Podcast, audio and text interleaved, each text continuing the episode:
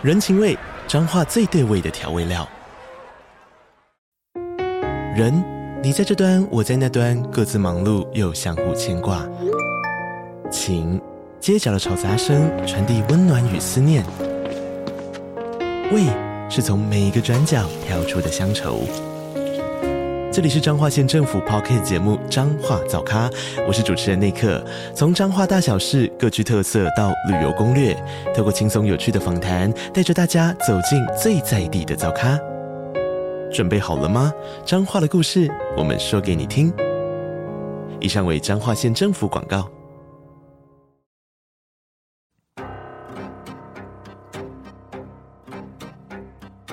本节目内容可能包含血腥、暴力以及令人引起不安的情节描述，请听众斟酌收听。有时候真实犯罪比推理小说更害人，而有时推理小说是真实犯罪的狂想版。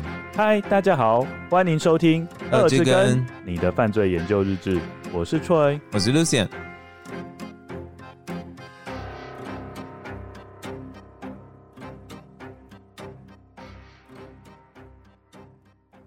各位观众，大家好，我是 Troy，我是 Lucien。好，身为犯罪作家联会的成员，你你应该知道我是其中一个成员吧？哦，我不是啊。好，所以犯罪作家联会如果有特别的计划，身为成员的我也有义务去 promote 一下。嗯，那我要跟大家讲一个好消息，你要选小 S 啊！我是要告诉一个好消息。你知道他在卖那个水晶的那个，为什么要情绪做到那么大，就很夸张。呃，跟大家讲一个好消息，因为我们台湾读者对于北美犯罪作家很多是不熟悉的。对，我应该是整个美洲都不熟悉，所以我猜今天的作者你应该也从来没有听过，没有。也是好事啦，嗯，好事就是说你还有 a lot to learn。对啦，犯罪作家联会它有一个重要的宗旨，就是希望能够透过国际交流，让台湾作家的作品能够在国际的舞台上发光发热。嗯，但是同样的，我们也有义务把外国的作品引入台湾来，让台湾的读者认识。我们今天要介绍的作家是加拿大的犯罪小说家，他叫做 Judy。他第一本引入台湾的作品叫做《阁楼里的骷髅》，我觉得非常荣幸的就是我有机会透过提子墨大哥，就是我们之前其实有介绍他的作品，我们在介绍密室的时候有介绍到热城的密室，就是在太空舱发生的密室事件，嗯、我们就有介绍提子墨大哥。哦、很久了、欸，嘿嘿。透过提子墨大哥的穿针引线，二之根非常荣幸的有机会透过信件的方式询问 Judy 三个问题。然后 Judy 也是非常热情的，将三个问题的答案透过录音档的方式呈现给二之根的听众。接下来会有四分钟的听力测验。听力测验。Question one。呃，因为毕竟 Judy 是加拿大人嘛，哈、嗯，所以当然是用英文来回答。嗯。那如果各位听众觉得听不太懂英文的话，也没关系，可以耐着性子听完之后，我跟 Lucien 会对大家可能比较不知道的地方做简单的介绍。那我们会先跟各位听众说明我们的问题是什么。哦、第一个问题是，是什么样的动机让 Judy 去写这一本《阁楼里的骷髅》呢？第二个问题，为什么《阁楼里的骷髅》能够在海外获得如此大的回响？第三个问题呢，是你的新书是在三月七号出版，你有没有什么想要跟台湾的读者做分享的呢？好，那我们接下来就是。听力测验的开始。 Hi, my name is Judy Panshellick, and I'm the author of Skeletons in the Attic, the first book in the Marketville Mystery Series. Thank you so much for having me here today. The first question I've been asked to answer is what motivated you to write Skeletons in the Attic? Well, I'm glad you asked. I had just finished writing my first book, The Hangman's Noose, which is book one in my Glass Dolphin Cozy Mystery Series. It was 2014. I was doing the rounds, trying to find a publisher and getting plenty of rejections, which is not unusual for a new author. Now, conventional wisdom says that you should have the second book in a series ready when pitching the first one, but I just couldn't bring myself to do it. What if I ended up with two books no one wanted?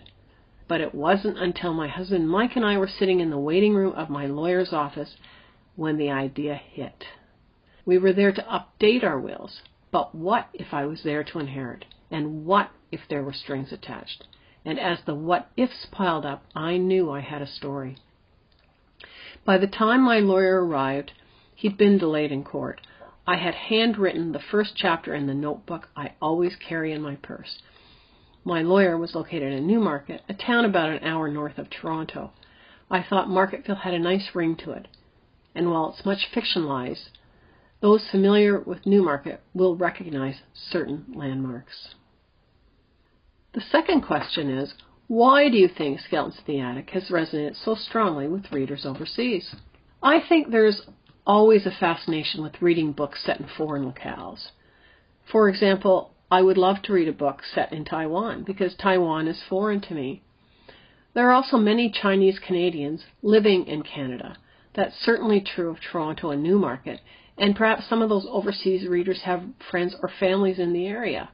If so, I'd love to hear from them. I also think mystery readers were ready for a strong female lead, someone who had a good head on her shoulders but was far from perfect. For example, when faced with solving the mystery of her mother's disappearance 30 years before, Callie's not sure she's ready, but she's also not willing to let anyone else take the challenge. Stubborn, yes. Determined, yes. Traits that we might admire. Certainly traits that I have. Of course, she's not a detective, and her methods don't involve DNA or other things the police would have access to. Rather, Callie is digging through old photo albums and library archives, things that any one of us could do. And as she takes each step, she gets closer to finding out the truth, and the reader is right there with her. And the last question your new book was released on March 7th. Is there anything you'd like to share with your fans in Taiwan? Well, I never dreamed that any of my books would be translated into Chinese, and I'm incredibly humbled by this honor. None of it would have been possible without the behind the scenes efforts of Timo Lin. I met Timo at Left Coast Crime Vancouver in the spring of 2019, where I was the Crime Writers of Canada member liaison. I knew from the moment I met Timo that he was a kind and generous spirit, and that he would make a difference in my life, and he certainly has. I'm also so grateful to everyone at Sharp Point Press for taking a chance on me in my book. I hope that readers embrace Callie's journey, which continues in past and present, A Fool's Journey, and Before There Were Skeletons. There is nothing in the works for translating those titles, but I dare to dream. And lastly, I want to thank you so much for hosting me on your program. I shall cherish the memory. 大家不知道听完之后觉得如何？ 有有如果你听懂八成以上，我觉得应该是有 B two 的等级哦，全民英检 B two 等级。好，那我们就针对第一个问题跟大家做个大意。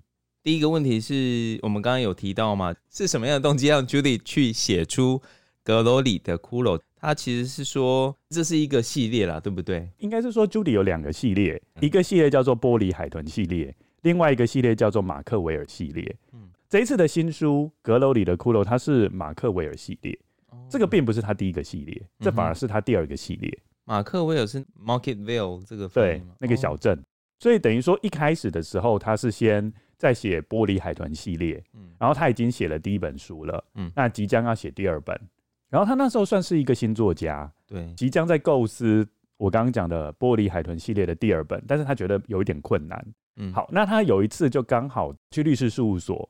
哦，因为她要跟她的丈夫一起去更改遗嘱，嗯，我觉得这个可能在外国比较有这样子的机会吧。对啊，我觉得我们东方人好像很少有这一种概念吧，就是你在生前你就立下遗嘱，而且你可能定期会去更改遗嘱。嗯，他在更改遗嘱的过程中，他就忽然讲到，哎，如果我可以把遗嘱这个元素。写成一部新小说，哎、欸，那感觉也不错啊。嗯，就是这样灵光一闪，忽然间就创造了第二个系列。就是我刚刚讲的，他第一个系列是玻璃海豚系列，啊，第二个系列就是马克维尔系列。对，然后他速度是非常快的。等到他律师终于来到律师事务所的时候，他已经手写了第一个章节的故事了。嗯，所以就代表说，这个故事完全是临时起意，而且是跟遗产有关的一个故事。然后第二个问题，我们刚刚有提到，就是为什么他可以在海外获得如此大的回响？作者是觉得说，不是住在加拿大人来说，会有一种异国的感觉，然后有另外一种吸引力，对不对？对啊，像他这一次写的马克维尔小镇，你就可以透过阅读去认识说，哦，原来加拿大一般的典型小镇，它的风土民情原来是这样子的。就像 Lucien 讲的，朱迪一开始就说，哎，他的作品是因为有推广到海外，然后刚好海外的民众可能也很想要了解加拿大这个国家的国情是怎么样，对，那就透过阅读他小说的方式，就可以一窥究竟。然后他的主角是一位女性，他的意思就是说，他要把这个女主角的个性刻画得很鲜明，所以也可以吸引大家去阅读。对，因为女性也有坚韧果决的那一面。因为大部分女性给我们的刻板印象并不是这样，那她想要透过这种方式去扭转女性，她也可以当一个一个侦探，她她的逻辑思考也是可以很敏锐的，嗯，对，所以她就塑造一个这样子的侦探，叫做凯莉，她并不是一个见识学家，她也不是刑事背景出身。不是那种正规的 detective，嗯，就是一般的一介小民这样子，嗯，对。但是他是透过对于日常生活中的一些，就生活智慧网的方式，对对对，生活智慧网的方式，去抽丝剥茧，把这故事最后的线索全部拼凑出来。OK，嗯，好，刚刚我们有提到第三个问题，就是说他的新书是在三月七号就要出版，那他本身有没有对台湾读者有想要分享的一些想法？那他的回复是说，他其实从来都没有想过可以把自己的原这个英文的这个原文书翻译成各种语言版本，甚至翻到中文，让台湾的读者有这样的机会去接触到。那他本身是很感谢他的朋友 Timo，嗯，就提子墨大哥，嗯，哦，提子墨大哥英文就叫 Timo，Timo 这个名字好可爱，那我想到 Nemo，就是他很感谢 Timo 给予这样的协助啊，让。他的这本书能够翻译成中文，让海外的读者也能够读到他的作品。对，然后他也非常感谢尖端出版社，嗯，哎、欸，给他一个机会。那我觉得这本书我看完了，我觉得是非常看完了，紧张，真的，天哪，非常的精彩。嗯 嗯，然后我们也会在 IG 办抽奖活动。那如果各位跟友对这本书有兴趣的话，也可以在各大通路都可以买得到。这个毕竟是台湾犯罪作家联会很重要的一个推广活动，嗯，好，让大家对其他国家的犯罪作家的作品能够有进一步的认识。然后我听李子墨大哥有讲，日后还会引进更多北美犯罪作家，所以我觉得台湾读者蛮幸福的啦。好，那以上就是我们针对阁楼里的骷髅的介绍。哦，今天节目就到这边。欸、你不要每次的节目都到这边。那我们拉回来喽。呃，我们要承接上一根，大家应该还记得我们上次讲到偷窥旅馆的故事吧？我们今天就是要针对 Gerald Fools 日记里面比较精彩的部分跟大家做分享。好，那我们就直接先从第一个故事开始。第一个故事是来自一对住在亚特兰大、带着一只猎犬来住宿的中年夫妻。饭店的政策是，如果有宠物入住，要加收每日十五元的押金。退房后，确定宠物没有对房间造成破坏，会将押金退还。这对夫妻听完 Foos 的解释后，同意支付押金。Foos 本来会安排这对夫妻在普通房，但他的直觉是有鉴于他们带着特殊的犬种，还是安排他们夫妻在偷窥房四号房。以下是 Foos 的观察记录：在今天的下午观察中，我发现这些人常常陷入重复的模式当中。首先，他们总是对于旅途中的花费有不同的意见。妻子会抱怨他们在旅途中浪费很多时间在看电视，没有参观适当的景点。同时，妻子也会抱怨房间，抱怨他们怎么会住在这间垃圾旅馆，而不是宽敞的饭店。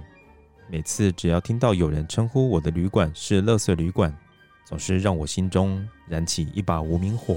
没错，这里的确不是一流的旅馆。但至少干净，房客也包含各式各样的人。我看这位妻子只是想找理由和她的丈夫吵架而已。这名妻子指控丈夫是一无是处的社工人员，并且对丈夫说，做这一份笨蛋工作永远赚不了足够的钱来取悦她。而这位丈夫十分消极被动，面对妻子的侮辱，没有表达出半点情绪。不久之后，我注意到那只猎犬在房间内东闻西嗅。接着，在椅子后方的地毯上拉了一大坨屎。这对夫妻注意到猎犬的行为，并花费了一些时间清除猎犬的粪便。妻子说：“旅馆经理永远都不会知道狗狗跑到椅子后面上厕所，因为椅子会把视线遮住，而且我们还已经清理干净了。他是不会发现的。接着，两人爬到床上，开始对该选哪一个电视频道起了一些争执。隔天早上十点钟，当这位夫妻到饭店柜台退房，并要求退回押金时，我叫他们随我一起到房间内检查。我将那张椅子搬开，用手指着昨天列选大号的地毯位置，并大声说：“看到那个污点吗？”那对夫妻异口同声的说：“没有。”我再度开口：“你的狗在那边大号，我需要用清洁剂将整块地毯重新清洁。”这对夫妻听到我的话后，看起来很震惊，但并没有对没收押金多做争执。我听到他们两人彼此窃窃私语，讨论我是怎么知道这件事的。或许他的鼻子很灵敏，他的眼睛可以看到我们看不见的东西。或许他可以从窗户看到狗狗在地毯上大便。他只是一个笨蛋经理。或许没收押金是他的一贯伎俩，今天只是碰巧被他指对了位置。他们做出这个结论，就离开了旅馆。Fuchs 针对这对夫妻做的结论是：夫妻大部分的旅行时间都在痛苦中度过，什么都能吵，也是旅行让他们了解他们彼此之间并不适合。那要讨论一下这个故事吗？你会觉得这对夫妻很妙？哪一个部分？吵架的部分啊？嗯，为什么会想要把这对夫妻安排在偷窥房啊？是因为有带宠物吗？就是觉得宠物会乱搞，所以就是要把他们安排到偷窥房吗？对，应该是这样子。嗯，不是，我觉得很有趣的是妻子对丈夫的一些指控。嗯，妻子就直接对丈夫讲说：“啊，你这个是没用的社工人员。”重点是她丈夫的回应。嗯，她的丈夫是就完全不理她，完全没有任何情绪，就代表说可能他的妻子在家里面也常常这样子说。嗯。对，我觉得他所谓的表里不一是这样子，他可能在表面上跟亲戚讲说啊，我的老公是社工人员哦，很有爱心哦什么的，然后私底下就说没赚钱啊，嗯，赚那么一点点钱，老娘怎么够花？嗯嗯嗯，对，你的角度是这样子，我的角度反而是父子除了观察之外，还记录了很巨细靡遗，就是在记录这对夫妻之间的相处的方式。对他最。其实我觉得，如果你撇除 Force 他在偷窥，哦，这一件很不道德的事，好，把这撇除掉，嗯、你会觉得说，哎，其实 Force 在做记录的时候，他是很多面向的。所以你是比较倾向加入他？我没有要加入他，而不是像我一样，就是在 指责的这个角度。没有，我们现在既然是读他的日记，我们就要融入他的角色，嗯、然后来仔细分析。嗯，哎。所以你就选择加入他嘛？哎、欸，那我问一个问题哦，就是你是不是也是觉得很多夫妻在私底下，呃，整个相处状况是跟表面上的是完全不一样的？这一定是这样子啊，应该大家都会有这样的状况吧？就是好了，也不能这样把大家全部拉下水。像我爸我妈，我就会觉得他们是这样子啊。在教会的话，就是很 holy 啊，嗯，可是回到家前一秒吵架，然后后来又突然就是变得又在两个人在喝茶聊天，嗯，就是让我很不懂啊。我跟我哥都是一堆问号在头上的那种。哦，那你家呢？我也要稍微，我也要稍微分享一下，因为我觉得这一段很有意思的就是，嗯，呃，你会发现夫妻中的其中一个人可能会在私底下对另外一个人是用指责的方式。嗯，因为他们可能的想法是说，如果我用指责的方式，那对方可能就会被我激励，然后就会想更进步。嗯，呃，但是事实我觉得这反而会让对方的自我价值被贬低。我举一个，就是我的亲戚，那他们夫妻俩，他会听你的节目吗？不会，而且是夫妻俩年纪都蛮大的。嗯，但是太太就会一直认为说丈夫不重用，就是比如说他们有一个庭院，然后她就会逼她的丈夫说一定要跟她一起拔草。因为因为他的想法是说，哎，我都可以去拔草了，那你为什么不能跟着我一起去拔草？哦，如果她的丈夫拒绝的话，她就说各种侮辱性的字眼去跟他讲。那所以她的丈夫就是拔草拔到腰都坏掉了。嗯，对，所以我觉得为了妻子的这种很奇怪的要求，或者是为了符合妻子的要求，却把身体弄坏，其实是还蛮不值得的啦。也不一定就是一定是妻子啦，我是说就是夫妻之间的其中一个，如果就是。为了一定要强迫对方去满足你在某一方面的需求，都会造成一些不必要的伤害吧，或者是争执。对啊，这、嗯、这个故事还有一个很有趣的地方，就是旅途中反而会把这个部分凸显。怎么说？呃，因为可能大家在日常生活中还是有各自需要忙碌的地方，对但是旅途中是大家可以沉淀心情的时候，然后 然后双方可以互相做实质的交流。你知道吗？我想到 COVID，就是 COVID 期间，大家因为要隔离在家，不是我们之前有一段时间都要在家办公嘛？对。然后就造成了，比如说丈夫跟太太就是同时间都长长时间待在家，反而造成造成很多的摩擦。然后不然就是小朋友就不用去上学，都待在家，所以就爸妈都会觉得很累。是啊，是是是同样的道理吗？是不是？就是大家就是相处时间变得很多，嗯，就反而并没有造成家庭温度上升，反而是造成另外一种温度的上升。对，所以我觉得我们没有要特别去说 Force 的行为是对的喔，嗯，但是我觉得旅馆真的是一个很好的观察场所。你这样很误导听众哎。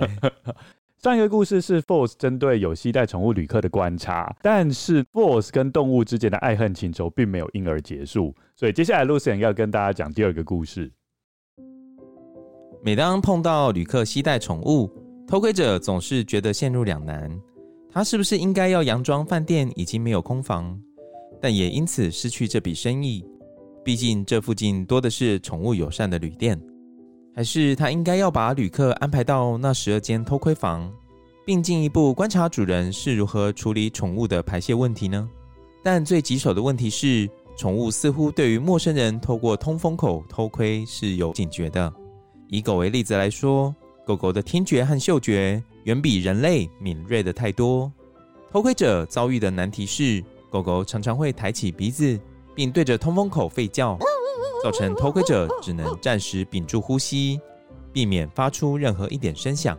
但如果狗狗持续不断吠叫，甚至在床上以后腿支持全身的重量，试着以身体接近通风口时，偷窥者只好在趴着的姿势下往后撤退，并希望狗主人能够责备狗狗，要狗狗不要再吠叫了。这是偷窥者的日常难题之一。其实坦白讲，如果我真的带着狗，嗯，然后我到旅馆去住宿，然后我发现我狗狗忽然间在那边乱叫，我并不会怀疑说通风狗上面有个人呢、欸，我反而会怀疑说，哎、欸，这个房间是不是有点不干净？哦，狗狗是不是有看到一些好兄弟？你反而是往灵异的方面。对啊，我反而会这样想，因为人可以听到的音频最多到两万赫兹，嗯，但是狗狗可以听到最多四万五千赫兹，所以你也是相信有好。你知道吗？好兄弟存在。我跟你讲一件事情，因为一个因为学生都会问，学生对对，因为学生都会问啊。嗯、然后我常常就会举一个例子，就是说，如果你看到狗狗无端的忽然吠，我个人是觉得它真的是听到了一些人听不到的音频啊。又或者它就是很爱叫的小型犬，像吉娃娃，或者是博美，这两种都很爱叫啊。小型犬真的很神经质哎，因为他们的神经可能比较短吧？你不觉得吗？他们这就真的很神经质啊。是啊，所以我就没有到很爱小型犬。嗯，但是小型犬如果是贵宾又还可以哦，因为你喜欢贵宾啊。贵宾是很聪明的，嗯，所以有经过训练之后，其实不太会叫。哦，你现在在帮贵宾打广告吗？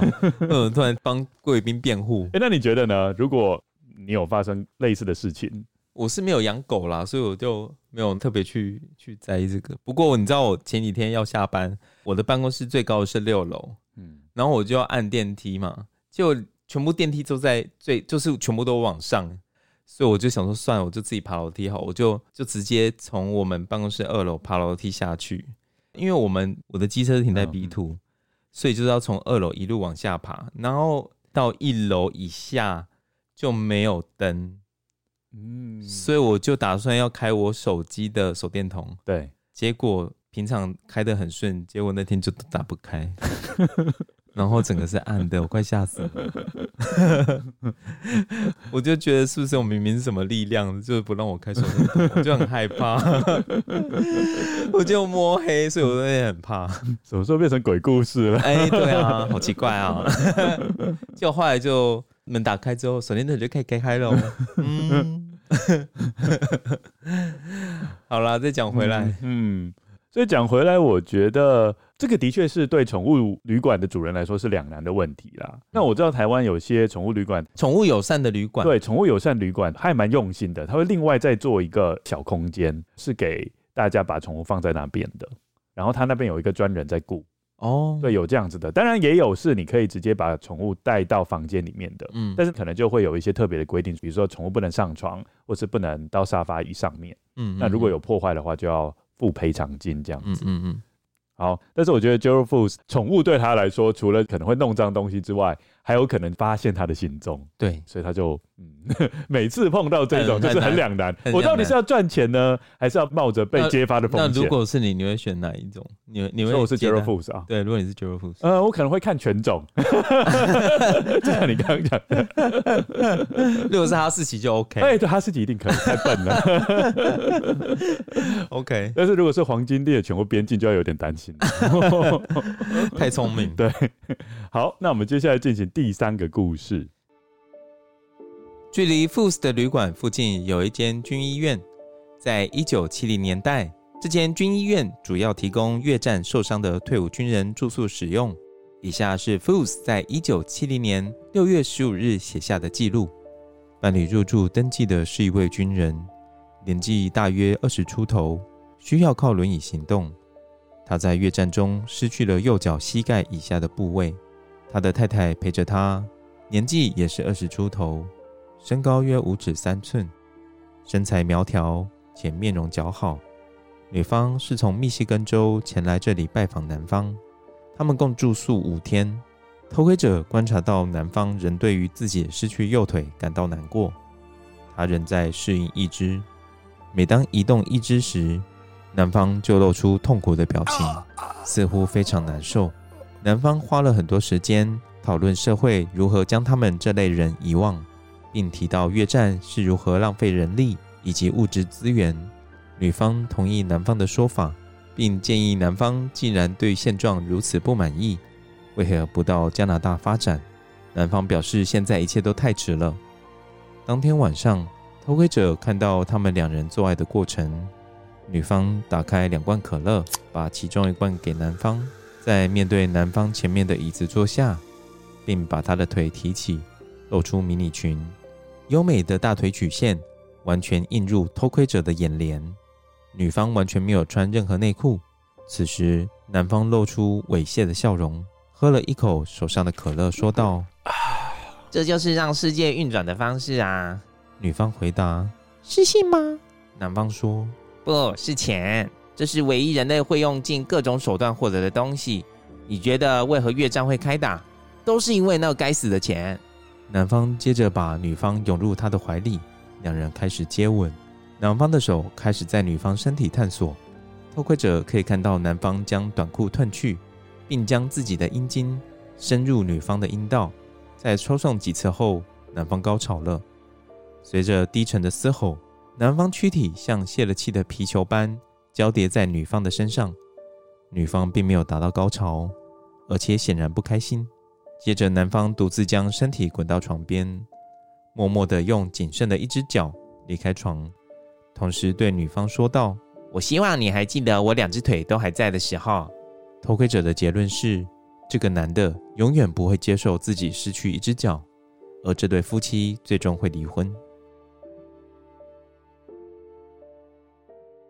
我觉得我看到一个重点呢、欸，他不是最后是说，我希望你还记得我两只腿都还在的时候吗？嗯，我觉得这个表面上好像是跟女方在讲，但实际上是在跟自己讲，因为我觉得这整个故事看起来女方已经接受了，嗯，真正没办法接受是她自己，应该都会是自己吧？嗯，我觉得这女生有一直在想要去让男方看见她是爱他的，对对对，她有做很多，就比如说。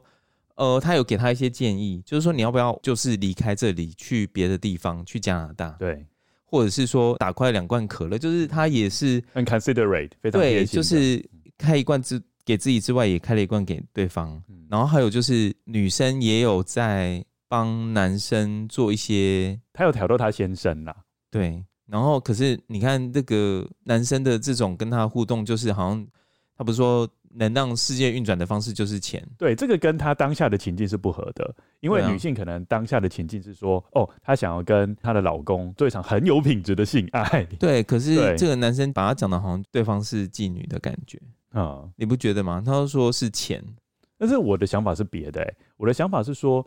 他的 focus 一直在越战这件事情，嗯，因为他是因为越战而失去了一只脚，嗯，所以他是对越战这件事情，或是对战争是非常痛恨的。然后他脑袋里都在想这一件事情，所以即便他的太太在他的面前挑逗啊或怎么样，嗯，他还是没有融入那个情境当中，他还是想到越战的事情。而且那男生感觉蛮自私的，都一直在想着自己，因为他是越战的被害者，然后他就一直让自己在被害者心里里面。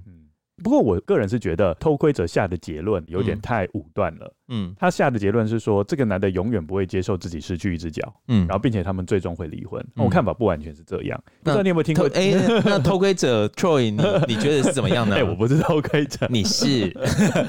你有没有听过悲伤五阶段？我只有听过悲伤朱丽叶，伊能进场的。你说悲伤什么？五阶段，第一个应该是一个否认吧？对不对？对，否认，然后再过来是愤怒，愤怒，然后最后是接受嘛？对对对，所以我觉得，因为人在碰到一些重大的事件，在消化，他总需要一些过程啊。嗯，那可能这个男的还没有到最后一个阶段，就是接受，跟他的伤痛和平的共处，他还没有办法做到那个阶段，但是不代表说他没办法达到那个阶段。嗯，对，他可能在还在前面几个阶段，比如说在否认、在愤怒这几个阶段当中。那或许时间久了，终究他会到达接受这个阶段的话，那其实他们彼此之间夫妻关系就会变好。我的想法是这样啊。那你觉得他要走出这一个五个阶段，是不是每个人要花时间都因人而异，对不对？我反而会觉得说，因为他妻子会让他更快走出这个阶段，哦，因为我觉得他妻子就是一个非常棒的女性啊。嗯嗯，就是很努力要把他从那个小圈圈把他。对，从那个牵出来，从那个黑洞把它带出来，拉出来，引导出来。对，嗯、所以我觉得，嗯，不觉得这偷窥者讲的结论是对的。可是也很难讲啊。有的时候，如果一个人就一直在回圈里面，一直不愿意走出来的话，就会让对方其实也是会很沮丧。我觉得这个很难讲啊，不见得就你想的比较正面，我想的比较消极。我就觉得说，如果这个他太太一直很想要大家走出来，可是他如果一直在那个地方不愿意走出来的话，也会让对方可能就之后会灰心丧志，甚至想要离开。对啊，所以即便说哦，你可以去加拿大发展啊什么，可是我觉得这男生如果他如果说他今天他愿意自己走出来的话，他其实他自己就会很愿意去做很多改变，就不需要人家提醒了。对，嗯，好，前面几个故事可能都比较沉重一点了，对不对？嗯，好，那我们接下来进行下一个故事了。偷窥者经过六号房的假通风口，发现一位被观察对象正坐在床上吃着肯德基炸鸡。这名男子在稍早前办理入住手续，现在正处于两个会议之间的空档。他把外表打理得很整齐，大约是中等智商，但显然吃东西的习惯很糟糕。男子把素食餐厅提供的纸巾放置在床上，但却完全没有利用。相反的，他把油腻腻的手直接往床罩上擦，把床罩当成纸巾，这是非常难以清理的。偷窥者持续观察这名男子，男子显然不认为自己应该好好珍惜旅馆的物品。接着，这个男的开始用床罩擦拭他的胡须以及满口油腻的嘴巴。在那一刻，偷窥者非常恼怒，以至于他忘记了自己正在阁楼上透过通风口偷窥。他生气地大叫道：“你这个王八蛋！”话才刚脱口而出，偷窥者随即在内心里大叫：“不妙！天哪！”他不会听见我了吧？偷窥者发现被观察对象，立刻停止吃东西，并且开始左顾右盼，接着走到窗边向外查看。显然，男子听见有人在喊“王八蛋”，但他不确定声音来自哪个方位。接着，男子又第二次跑到窗边向外看，并处在窗边长达数分钟，但或许没有特别的发现。不久后，男子又再度回到床上。继续如同动物般吃着他的餐点，偷窥者此时松了一口气，并暗自提醒自己，在未来无论遇到什么事，都要沉得住气。哦，怎么会有人特地要去饭店？哦，这是休息啦，对不对？对啊，他等于是去去休息的。嗯，而且我觉得常常，因为我们是住旅馆，然后我们知道说。嗯旅馆并不是自己的家，对，然后就会很随便，对，然后就不会不会珍惜旅馆的一些呃公共设施或什么的。你会这样子啊？我不是说我啦，我是说有些人会这样子。哦，我知道你说煮水壶，你知道吗？就是之前我看到人家不就插电而已嘛。不是，有的人会把很多东西丢下去煮哦，一些莫名其妙的东西丢下去煮，所以然后说旅馆的煮水壶很脏哦，所以就不太敢用。我是没在怕，我就是要煮水，我还是会拿来煮。可是只是就我会先好好的把它洗干净，清干净这样子。对，只是人家就是有传过很多那种影片，还是那种图片，就是有人把煮水壶拿来煮一些很不应该放在里面的一些东西，我就不方便讲，就大家可以自己去 Google。所以我觉得这个人也很合理啊，嗯，对啊，反正他是觉得也哪里合理呀、啊？不是，他是觉得没有人会看到嘛，嗯、对不对？就做这种事情。可是怎样也不会直接拿床单来擦自己油腻腻的手啊，蛮脏的。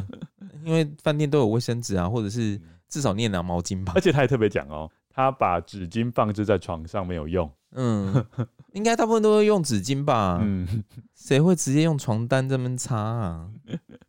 不过我觉得偷窥者也有犯错。对，你明明知道你是偷窥，嗯，那你就他忘记了，他太生气，他忘记了。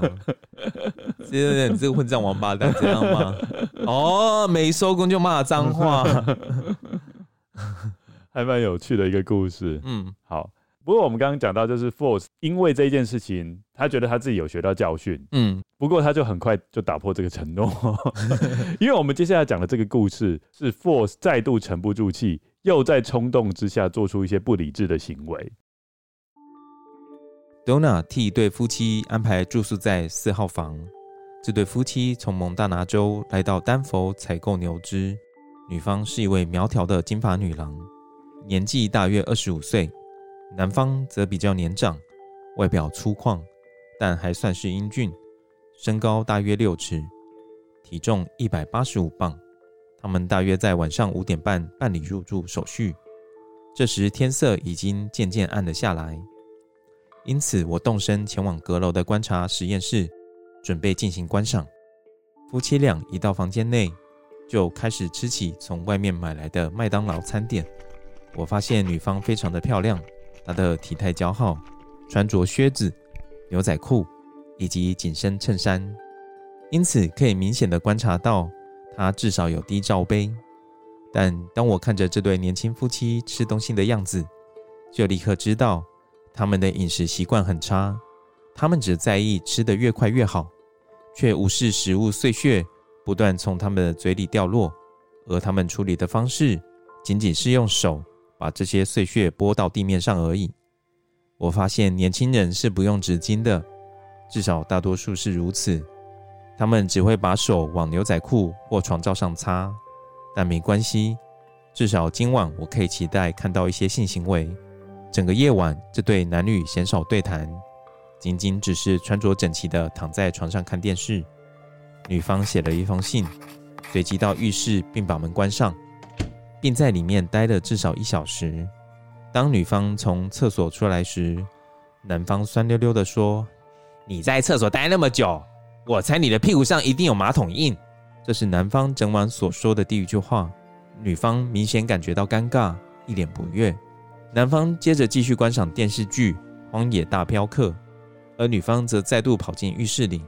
当女方重新回到卧室时，身上已经改穿着长袍睡衣。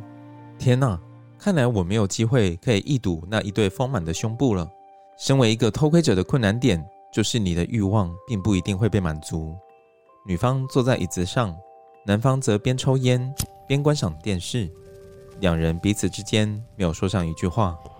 现在我看到的场面是百分之九十的夫妻私下的真实面目。过了很久以后，男方把衣服脱去，两人准备睡觉。男方显然开始有性欲望，但女方没有，尤其是不久前，男方才刚用言语羞辱过她。当男方脱去自己的靴子后，我透过通风口闻到一股不太好闻的气味。男方在接近女方前，至少应该要冲个澡，但这位男子显然没有。接着，男的开始透过女方的睡袍爱抚女方。在这时，我心想，我应该可以看到女方的胸部了吧？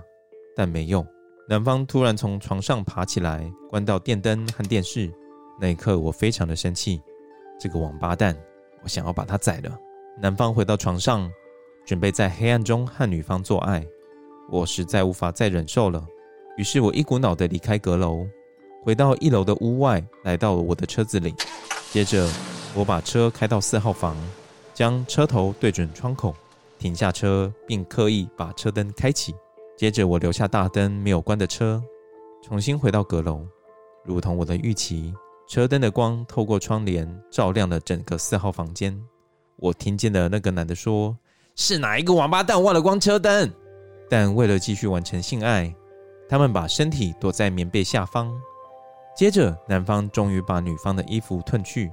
我看到男方解开女方的睡袍，并将睡袍丢到地板上。接着，男方开始在棉被下方进行如同动物般的冲刺运动。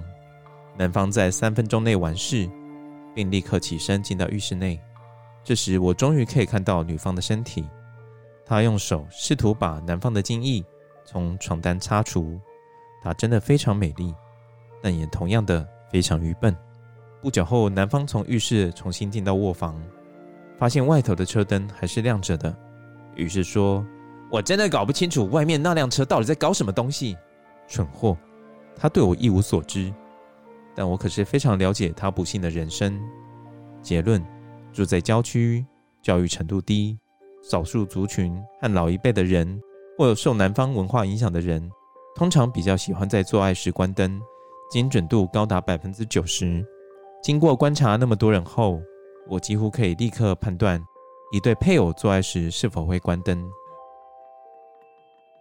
哦，这故事非常的精彩哦！你不觉得他结论就是很很妙吗？我觉得他在说很杀猪主义的这种沙文主义的这种男生，对不对？嗯，对不对？从女生去厕所。我觉得女生会去厕所待那么久，也是因为要顾虑到男方之后睡觉的感受，所以女方一直在打理好自己，包括可能洗澡的部分这一些种种。然后可是男方就是当女方出来说，男生是直接就是羞辱她。对，而且男方不是说脚很臭啊，或者什么，啊、他其实也没有去清理，就是脚一脱下来就变广智。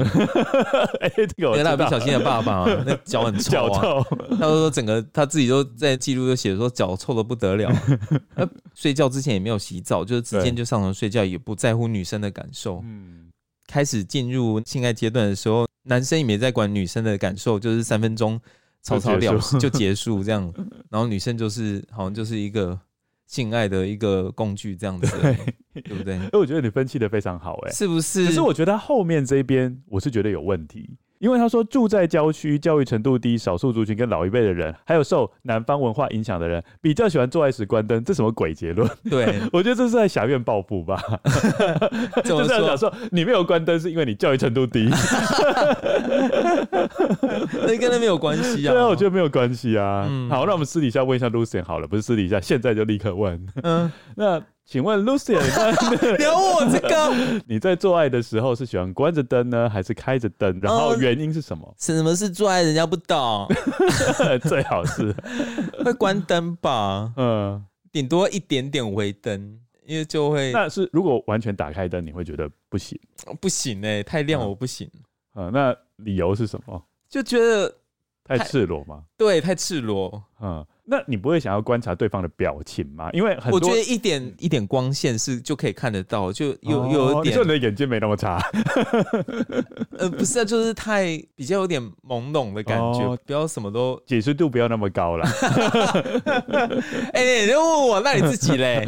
我自己的话哦，哎、欸，那我问一个问题哦，那假设哎、欸，你还没有回答问题就问我问题哎。好了好了，我自己还是比较喜欢。关着的啦，哦，对啦，就是摸黑，可能有一个小夜灯是可以的。OK，对，那我问一个问题，假设你跟你的另外一半，就 比如说你喜欢关着灯，嗯、然后你另外一半就坚持说他想要开着灯呢，嗯，那你会不会就是因为这个原因，所以勉强配合？可以吧？嗯，还是说你就戴眼罩？还是你就戴眼罩？戴眼罩是什么？戴眼罩你就关着灯啊，他就开着灯啊。哦，戴眼罩是什么？有点 fetish 的感觉。是不是啊？是啊，这也不知道对方到底是谁，这样。哦，对，我刚刚忘了讲到，嗯，关灯的好处。关灯什么好处？关灯的好处就是被剥夺了视觉之后，嗯，你其他的感觉会变得更强烈。哦，嗯，哎，哪时候变性爱大师？因为我忽然间想到观众的好处，你有做这个研究是不是？没有，我没有做这个研究，但是感觉上真的是这样子啊。哦，所以你有实际做过实验？有做过类似的实验，觉得应该是这样子。哦，是比较想象空间吗？呃，对啊，比较有想象空间的，就是说你可能会对面的听觉比较敏锐啊，哦，或者是触觉比较敏锐等等。嗯哼，嗯，所以可能可以。更投入哦，所以如果看得太清楚，我会希希望对方把脸别开，这样你不要看这边啦，这样 你看那边，你看着这面墙都不要转过来。那接下来你觉得偷窥者做的行动呢，有没有有点荒唐？你你说就是强迫点亮那个灯，哦，这样他比较可以看得 比较清楚。你不给老子看到我想要看的东西，对啊。因为我们上一集就有讲到、嗯、，Force 他受到 Catherine 就是他小爱影响很大，所以很喜欢大胸部跟脚嘛。嗯，对他有练足癖这样子，然后没有看到低罩杯，他就很不爽。哦，对，对，硬硬是要打亮那一间房间。他也是很了解自己的窗帘的透光性的啦，就说哦，这个窗帘的透光性大概是可以遮几趴的光。你知道窗帘有这个？对啊，它还有那种不透光的啊，对对，它可以挡掉百分之。越不透光越贵，它的那个窗帘应该没用到很贵。对对，所以可以看得很清楚。有做过实验哦。那我们接下来要讲下一个故事了。透过观景台，我看到通风口下方的男子正在亲吻。以及爱抚女方。当两人拥抱彼此不久，他们打开了一瓶波本威士忌，倒进各自的空酒杯，并加入七喜混在一起喝。两人的话题聚焦在上星期他们在 Top of the Rocket 餐厅吃的那顿晚餐。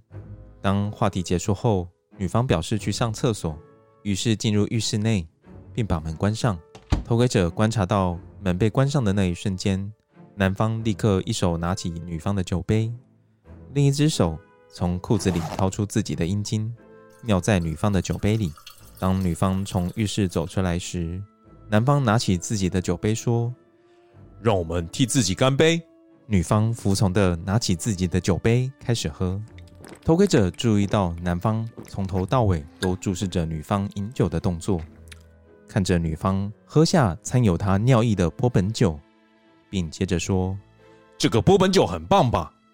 女方回答：“是啊，没错。”男方接着说：“你有喝过更好喝的波本酒吗？”“不，我没有。”男方似乎突然被激起了性欲，突然微微弯腰，给了女方一个很大的拥抱，接着给女方一个深深的舌吻。结论：如果有机会可以观赏别人尿尿、被尿或尿别人。这个男的大概会有兴趣，这是什么结论？等一下，我再讲一件事情。男方不是有给女方大大的拥抱吗？嗯，他说：“嗯，谢谢你，非常欣赏我出产的波本酒。”Oh my god，这个也是很妙哎，这个故事，个人特制的波本酒，嗯，而且他也没有喝出来。可能真的有一个特别的味道吧，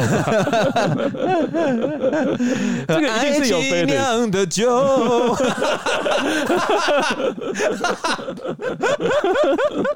是不是？对，啊不，你的手，烫不了你的口和嘴巴，真的好笑，哎呦天哪！我要不要重唱？不用不用不用，你刚才已经唱的很好了。真的吗？我第一句唱的有破音，没关系，就是要听你破音。哎、欸，这样不行，这样有损我的形象。那你觉得这故事妙在哪呢？嗯，爱情酿的酒的部分。而且我觉得他是一定有 fetish 的啊。嗯，对啊。之前有看过一部电影，就是他们本来是要争杀手，结果征错，就是对方出现，他们以为他们要开始。就是那个杀手就有出现在他们旅一般的家旅馆吗？那种旅馆里面就出现那个杀手，他们以为对方是杀手，这样子说，然后就他就说他不是，他是应征负责尿在别人身上的，就是你这边写的 Golden Shower 哦，哎、欸，大家知道 Golden Shower 是什么吗？我觉得有人可能会不知道、欸，哎，就是 Golden Shower 就是 Shower 就是我们知道就是在英文就是说淋浴嘛，对，啊 Golden Shower 就是黄金浴嘛。等于是把尿尿在别人身上这样。嗯嗯，就是我刚刚说的那部电影，就是被应征来了。他说他已经憋了一大坨尿，准备要尿，我要尿在谁身上？就他说没有，我们是要找杀手，然后赶快跑去厕所尿，要他憋很久，就是要给人家 golden shower。那那我可以问一个 personal 的问题吗？你要问什么？就是你有被这样的经验吗？哎、欸，你问的问题都让很那个哎、欸，没有啦，你有？我有被我弟弟尿过哎、欸。啊？什么？你跟你弟 不是紧张？就是小时候啊，不是都一起洗澡吗？就是我跟我弟一起洗澡的时候，那你怎么会叫你弟弟尿你身上？没有，我弟弟就直接尿在我身上了。那你有怎样吗？你有直接转过来说哈哈哈这样子吗？我干嘛？我很生气呀，嘴巴张开这样。最好是啊，咕噜咕噜咕噜咕噜，因为我就忽然就觉得奇怪，怎么有一股臭味，然后身上热热的，然后他从从后面尿啊，嗯，尿在我身上，嗯，很不爽哎。哦，我以为你，呃、你这次这时候我还想说你会 很爽哎、欸，你没有被尿过、喔？没有啦，为什么会被尿过啊？这经验让我生气哦。但是我觉得有些人是喜欢的。好啦，我们尊重，嗯，予以尊重。对，哦，然后接下来是我们今天要分享的最后一个故事。我觉得这个故事相较之下是一个人性的实验，嗯。嗯因为 Force 他不只担任一个旁观者的偷窥狂，嗯，他有的时候他还想要做一些实验，以进一步了解人性。因为他毕竟都自称自己是研究者嘛，对啊。好，那以下就是关于 Force 所做的实验。偷窥者买了五十个假洋具以及几本色情杂志作为实验。我会在每一个房间隐藏一根假洋具以及一本色情杂志。通常会放置在床头柜的抽屉内，接着安排独身男子、独身女子或夫妻入住那些特别安排好的房间。在观察期间，偷窥者没有收到任何一位房客的抱怨，也没有任何一位房客将这些性玩具归还。经过偷窥者统计，百分之五十的房客会使用这些色情杂志或假阳具，其中一位使用者是一名修女。我们这个社会唯一能达到心理健康的方式，是了解人类在私底下的真实样貌。我们要呈现事实，而不是灌输一些谬论。我们要接受各种性的尝试，而不是推行禁欲主义。而有时，偷窥者从事的实验已经跳脱性的范畴，而是直指人性的核心。他开始设计所谓的诚信实验。第一位受试者是一名美国陆军中尉。年纪大概五十岁中期，才刚刚在汽车旅馆旁的军医院就职，并短暂的在第十号房入住。以下是 Force 的观察记录：我开始在十号房的壁橱内部放置小型手提箱。小型手提箱使用便宜的挂锁锁上，因此几乎任何人都有能力可以轻易的把挂锁破坏。我使用这些小型手提箱。作为实验的工具，每当我想要测试的对象来到旅馆入住时，我就安排他到十号房。接着，当他们在饭店柜台填写入住相关表格时，我会要求我的太太 Donna 从我们私人住宿的空间打一通电话到柜台这边，假装自己是一名旅客，不小心遗失了一个内含一千元现金的小型手提箱。你说你遗失一个手提箱？里面有一千元。我故意大声重复 Donna 在电话里讲的话，以确保眼前这位新来的访客有听见。接着，我把话筒放下，并拨了一通电话给 Donna，并说道：“Donna，清扫人员有没有回报说他们在房间内发现手提箱？”Donna 在话筒上大声叫道：“没有，他们没有发现任何东西。”接着，我会假装回电给刚刚遗失手提箱的旅客。事实上，我是打给 Donna。我会说：“对不起，我们刚刚查过，没有发现你的手提箱。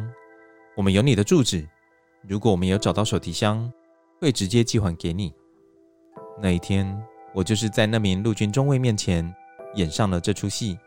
当他填写好表格后，我把他安排到十号房，接着来到阁楼上的偷窥孔，观察他会做什么。来到房间内部后，他第一件做的事是把他的行李放在床上，并进到浴室里。当他从浴室出来后，他打开电视，并随意的在房间内四处查看。他阅读了门上贴着的不同房型房价表。他把房间内办公室的抽屉拉开又关上。他脱掉军服，并把它放入衣柜内吊着。就在那一刻，他发现放置在衣柜内的小型手提箱。他把手提箱拿出来，并放置在床上。他用手轻轻触摸那个挂锁，但并没有尝试将锁打开。如同其他遭遇同样情形的访客，他正在思索该怎么做。这是我最爱观赏的时刻。这个时刻被观察者的脑袋里，邪恶和善良正在拔河。他的脑中浮现一个问题：我该不该破坏这个锁头，拿走里面的一千元？还是我应该做个好撒玛利亚人，把眼前这个小型手提箱交还到饭店柜台？你甚至可以听见他脑袋里的思考。没有人知道小型手提箱在这间房间。手提箱里面有一千元，只有上帝知道我使用了这些钱。这名陆军中尉天人交战了十分钟，才终于做出了决定。邪恶最终战胜了。他开始想用手指扭开挂锁。但并没有成功。接着，他离开房间，小心地关上房门。当他重新回到房间时，他拿着从他车内取出的螺丝起子，但他此时却犹豫了。他离开房间，并跑到旅馆的柜台附近。Donna 看见他，并和他打了声招呼。他在柜台附近漫无目的地闲晃了数分钟，似乎在窥探是否有人发现他已经找到那个小型手提箱了。接着，他回到十号房，并把房门用锁链锁上。下一步，他坐在床上，使用螺丝起子，轻易地把小型手提箱打开。他开始翻找小型手提箱里头的物品，搜遍每个夹层。约莫数分钟后，这名陆军中尉赫然发现，小型手提箱里根本没有现金，只有衣物。他摇着头，看似觉得疑惑。现在该怎么办？他内心大概想着：我不能把这个挂锁已经被破坏的手提箱拿到旅馆柜台，但我也不能把手提箱遗留在房间里。又过了数分钟，这名陆军中尉伸手拿出他的雨衣，将手提箱包覆在雨衣内，并离开十号房。我随即听见他车发动的声响，接着他的车子驶离的声音。他显然是要到外面找一个适当的地点。来丢弃这个手提箱。结论：偷窥者针对十五名房客进行信任实验。这些人包含一名牧师、一名医师、一名律师、数名商人、一对来度假的夫妻、一名中年已婚妇人、一名失业的男子等。只有其中两人最后将小型手提箱交还给饭店柜台。其中一位是医师，另一位是那名中年已婚妇女。牧师和绝大部分的其他人都将小型手提箱打开，并随即用各种方式将手提箱处理掉。牧师将小型手提箱从浴室的窗口丢出去，让小型手提箱滚落到树篱旁边。医师则原本想将小型手提箱打开，但一会儿却又改变了心意。只有那名中年已婚妇人完全不受到贪念所动摇。偷窥者。决定结束他的实验。